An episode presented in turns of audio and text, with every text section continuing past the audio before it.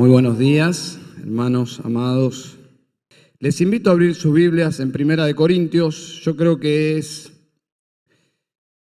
la continuación de lo que ya escuchamos en la Cena del Señor, Primera de Corintios 11. Es el mismo contexto, es la preocupación de Pablo por la congregación de sus amados hermanos allí en Corinto.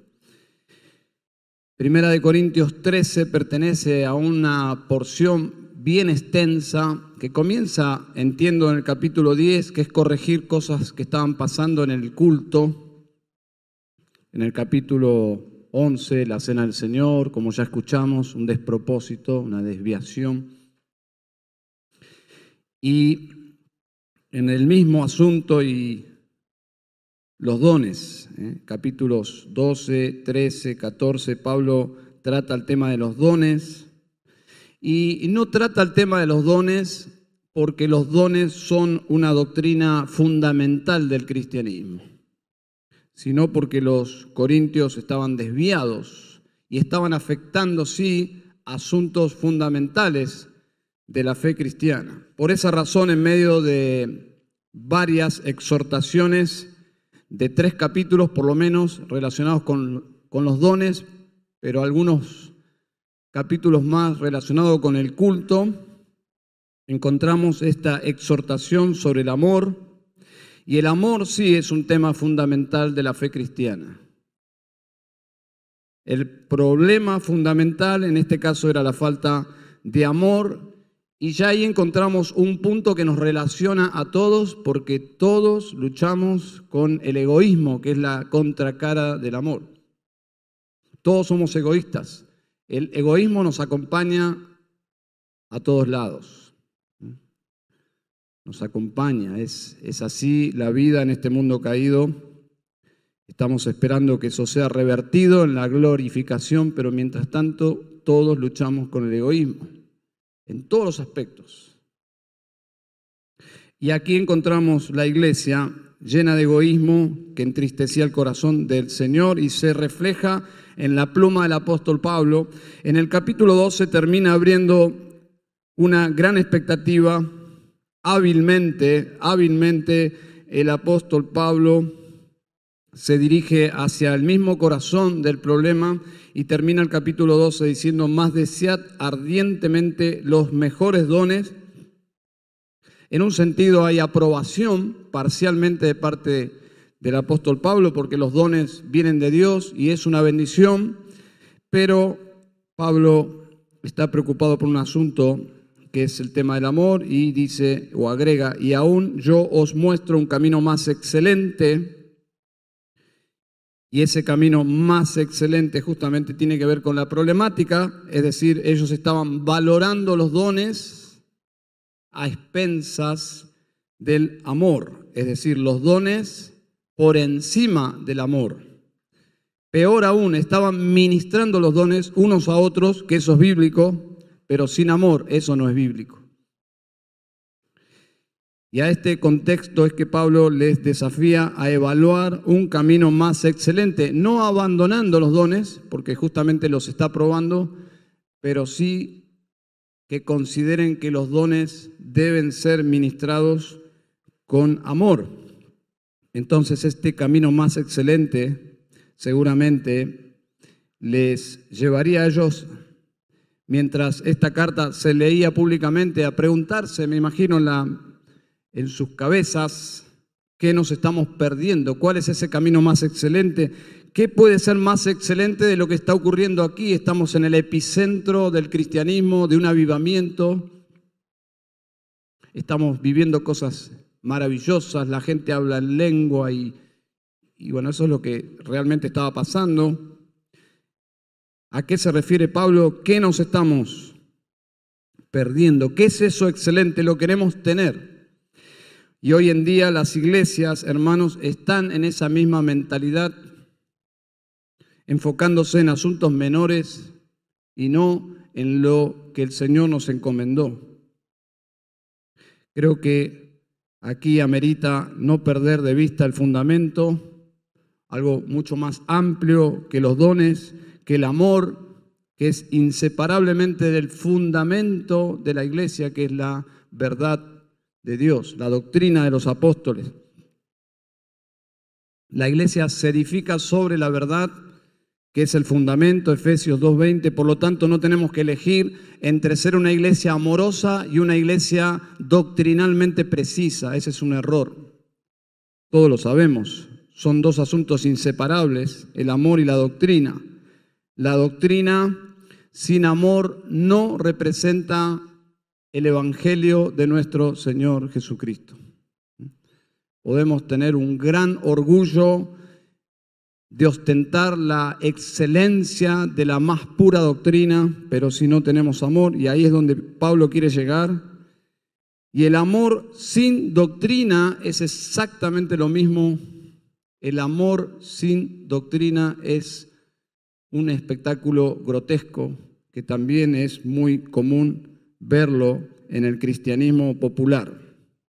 ¿Qué dijo Jesús sobre esto? Bueno, cito simplemente Juan 13, 35, en esto conocerán todos que sois mis discípulos si os tenéis amor los unos a los otros. Y Juan, quien escuchó perfectamente bien a nuestro Señor, lo replica en su primera carta, por ejemplo, diciendo, en primera Juan 4, 7, amados, amémonos unos a otros porque el amor es de Dios y todo el que ama es nacido de Dios y conoce a Dios. El que no ama no conoce a Dios porque Dios es amor. ¿Se dan cuenta? Es un tema fundamental de la iglesia del Señor.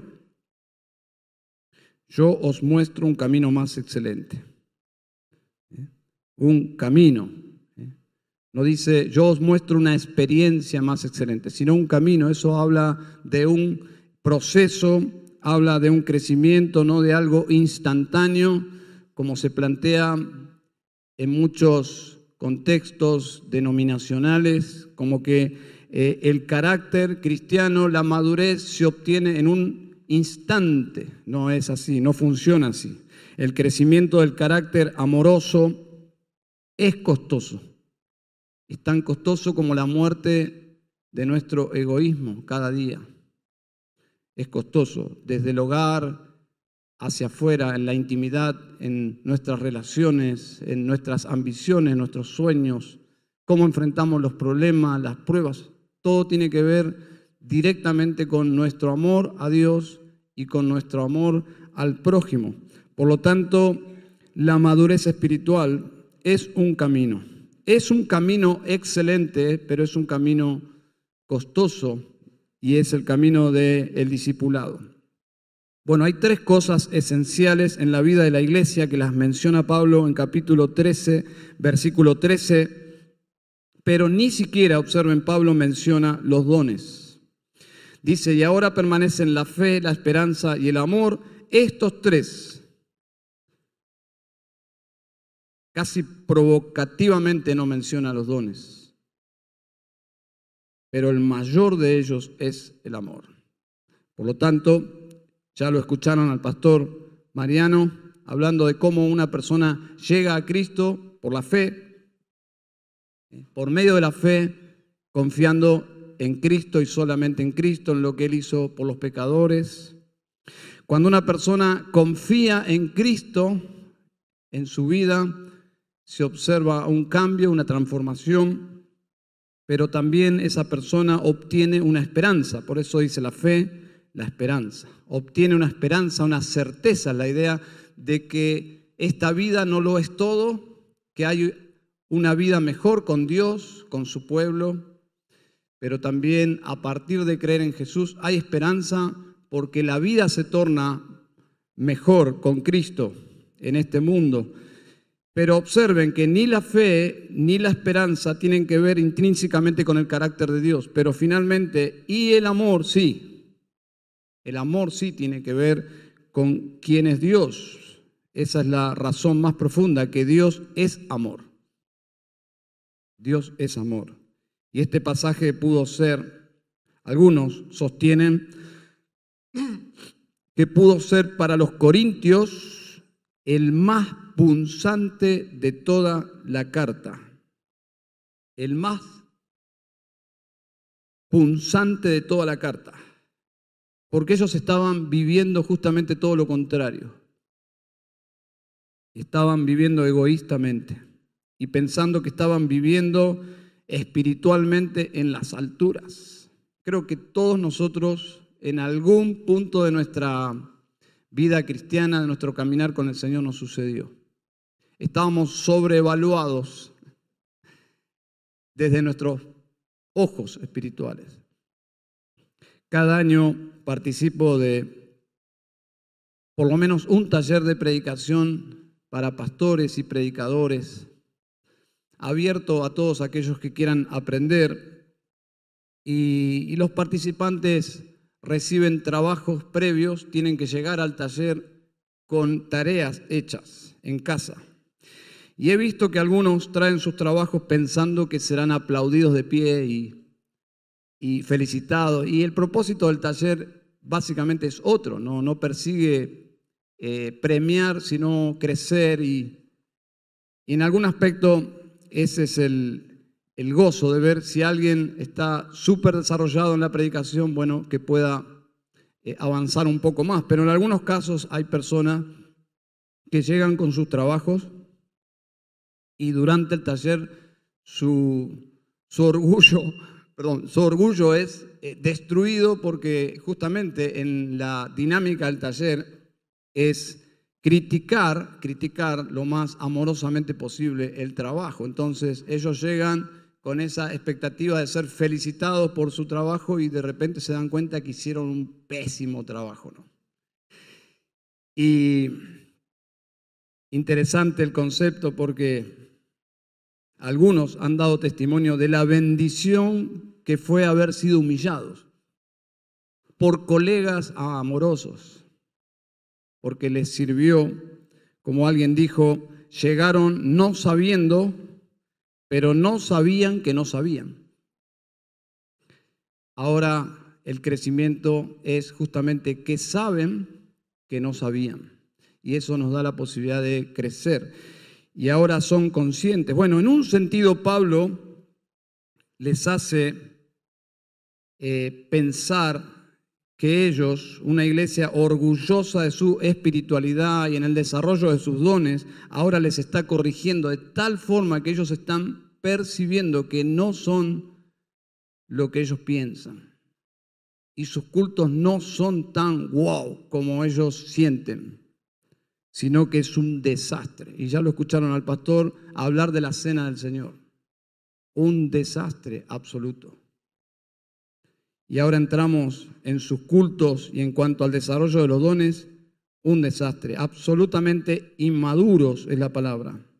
Ya Pablo les adelantó que ellos eran muy inmaduros. En capítulo 3 les habla que son niños, niños espirituales.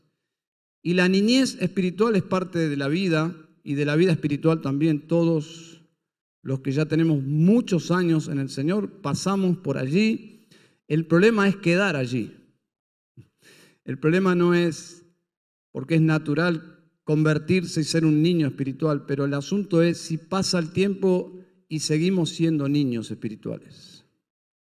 Y eso es un asunto muy serio, porque los niños espirituales hacen tropezar a otros. Y eso es grave, según Jesucristo nuestro Señor.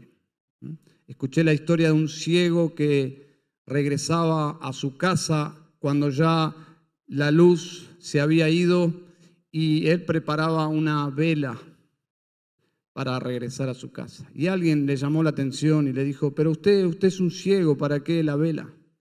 ¿Con qué puede tropezar si ya usted no ve nada? Y él dijo, pero no lo hago por mí, lo hago para que otros no tropiecen conmigo. Entonces, el maduro, el maduro siempre piensa cómo poder edificar a los otros. Ese es el capítulo 14.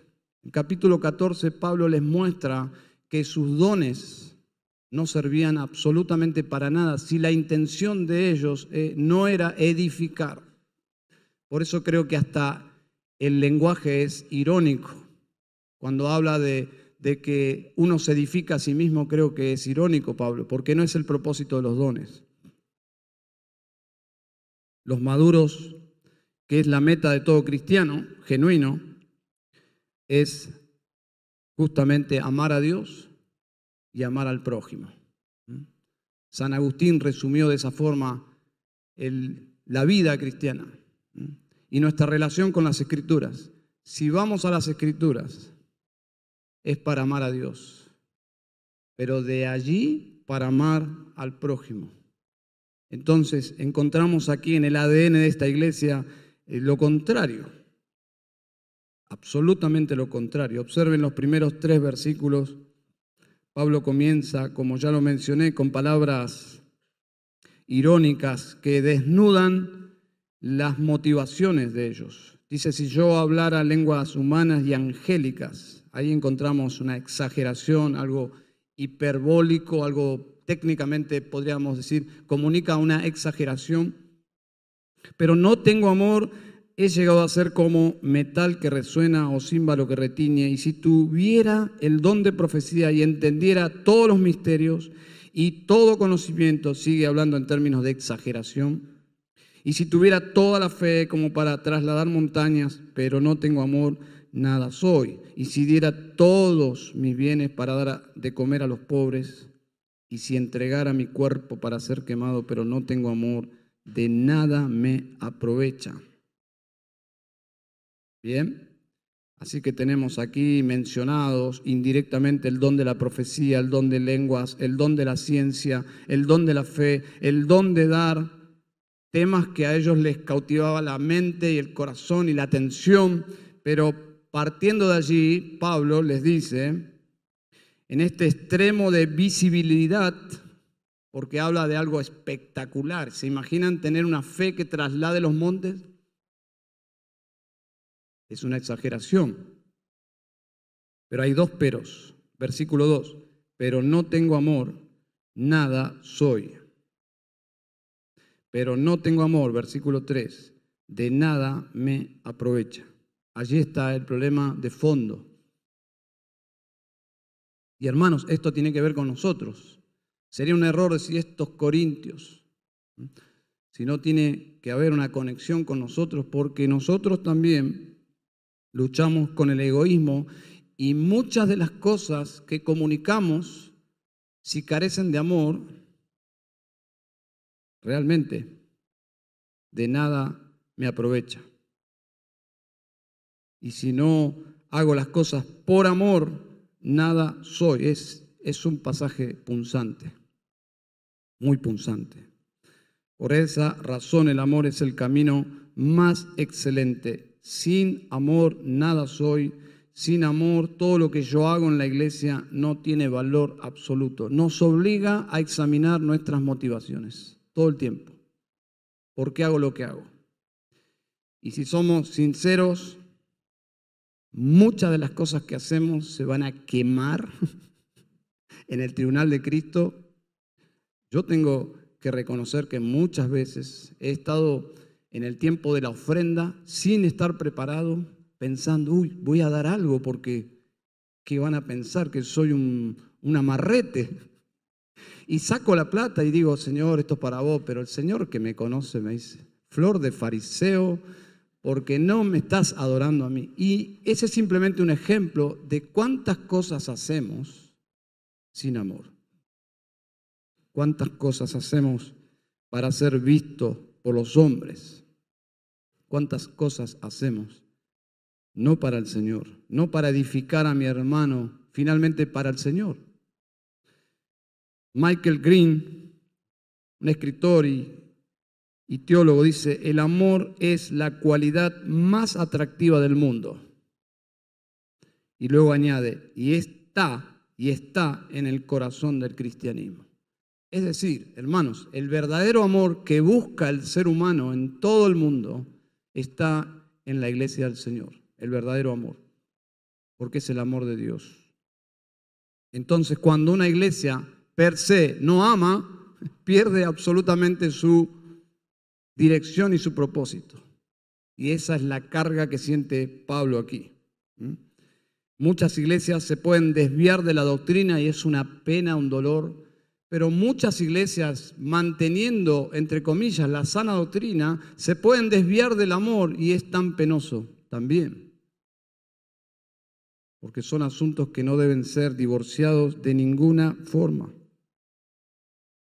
Alguien me dijo que pudieras colocar el nombre de Jesús en la lista del versículo 4 al 8 en el lugar de amor y sería una lectura teológicamente perfecta. Y me, me, me quedé pensando en eso y dije entonces deberíamos también poner el nombre de cristiano allí y debería ser la lectura también armoniosa. Y sí, funcionó. Y como un ejercicio más práctico, podríamos colocar nuestro nombre. Debería funcionar también. Ahora, cuando yo pongo mi nombre en la lista, hay cosas que no funcionan. Tristemente. Dice el capítulo 13, versículo 7, Dardo todo lo sufre. La realidad es que no.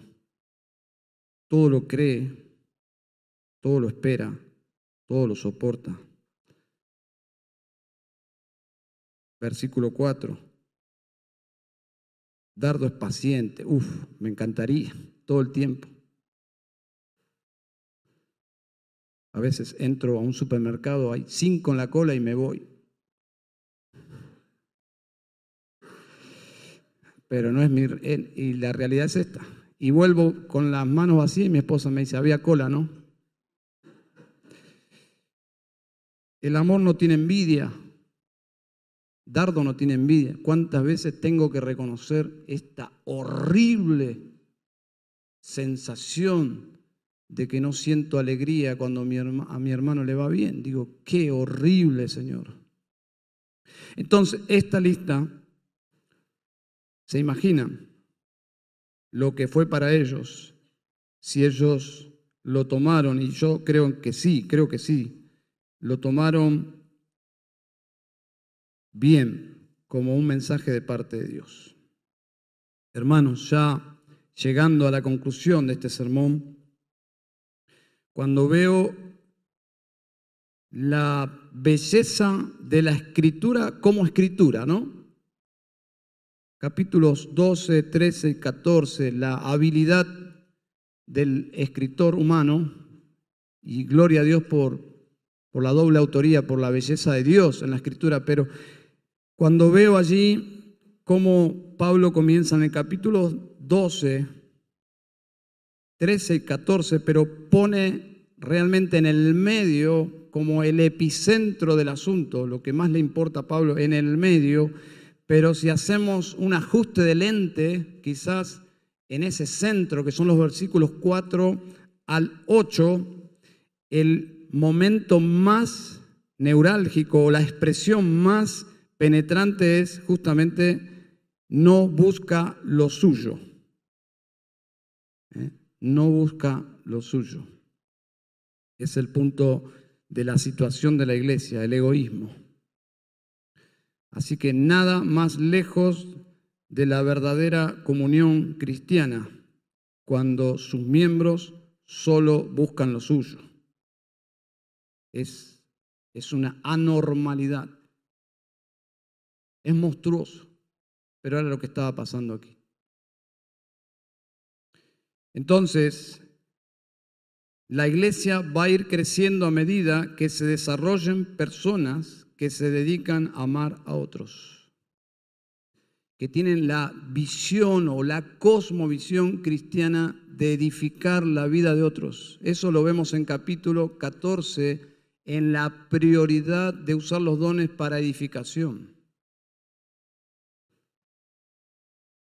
Entonces, si tenés el, don de dar, bueno, da, pero si no tenés el don de, de dar, da, da igual.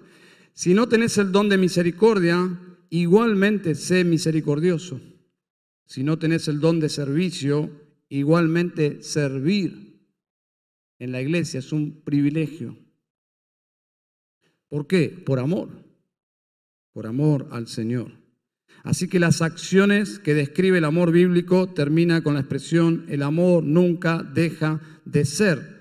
La fe dejará de ser porque andaremos finalmente por vista, La esperanza dejará de ser porque ya todo lo que esperamos será una realidad porque Dios cumple su palabra, pero el amor nunca deja de ser porque el cielo será un lugar de amor, un lugar de amor sin fin, un lugar donde finalmente nos amaremos sin ninguna limitación. El asunto es el ahora. Hay que esperar los cielos nuevos y la tierra nueva para experimentar el amor de Dios? ¿O la iglesia tiene el privilegio que en su seno ya tenemos un adelanto del amor de Dios? Y eso es justamente lo que predica el Nuevo Testamento. La iglesia tiene que ser de alguna forma una publicidad experimental de el amor de Dios. Las personas deben sentirse, y esto suena muy sentimental y romántico, pero, pero es bíblico, la gente de Dios debe sentirse amada por la gente de Dios.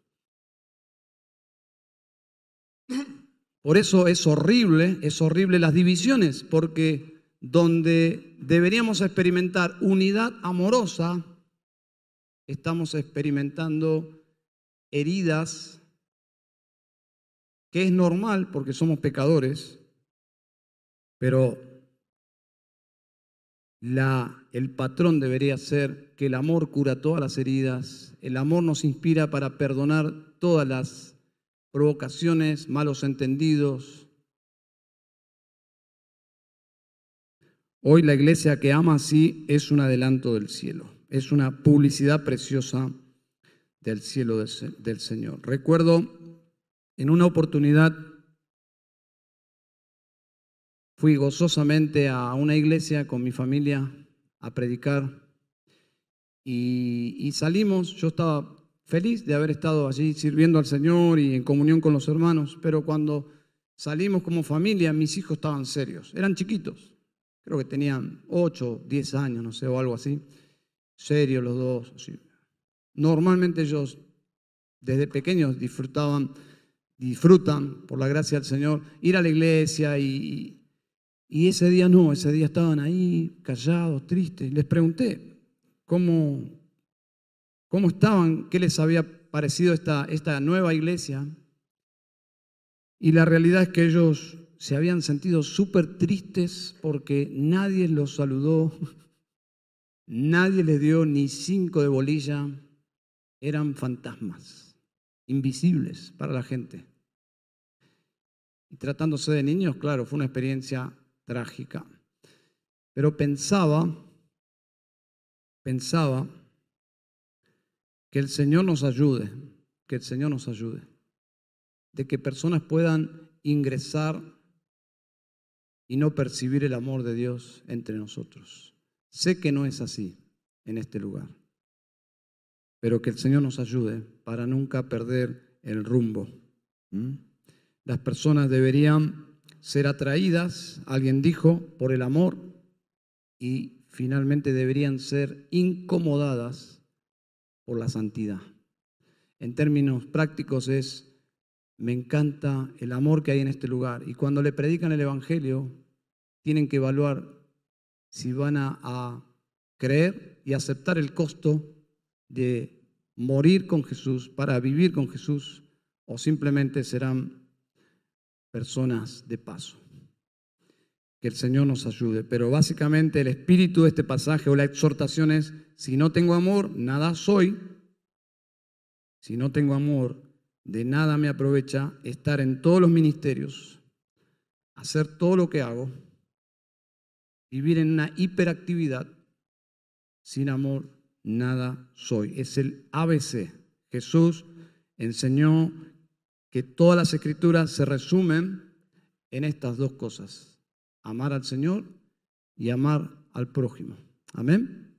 Bueno, vamos a orar al Señor, querido Padre Celestial. Quisiéramos pedirte en primer lugar perdón por nuestro egoísmo continuo Padre, gracias porque como cantamos, tu gracia es mayor que nuestro pecado todos los días. Y la promesa que tú nos limpias si confesamos nuestros pecados, Señor. Amado Dios, que tú nos ayudes a ser tan amorosos como sea posible en esta tierra. Ayúdanos a crecer, a amar, Señor. Y también, Señor, ayúdanos a ser tan santos que nuestra prioridad sea amarte a ti, un Dios santo, Señor. Y Padre, gracias por, por tu palabra, Señor, que nos anima. Oramos en Cristo Jesús. Amén, Señor. Amén.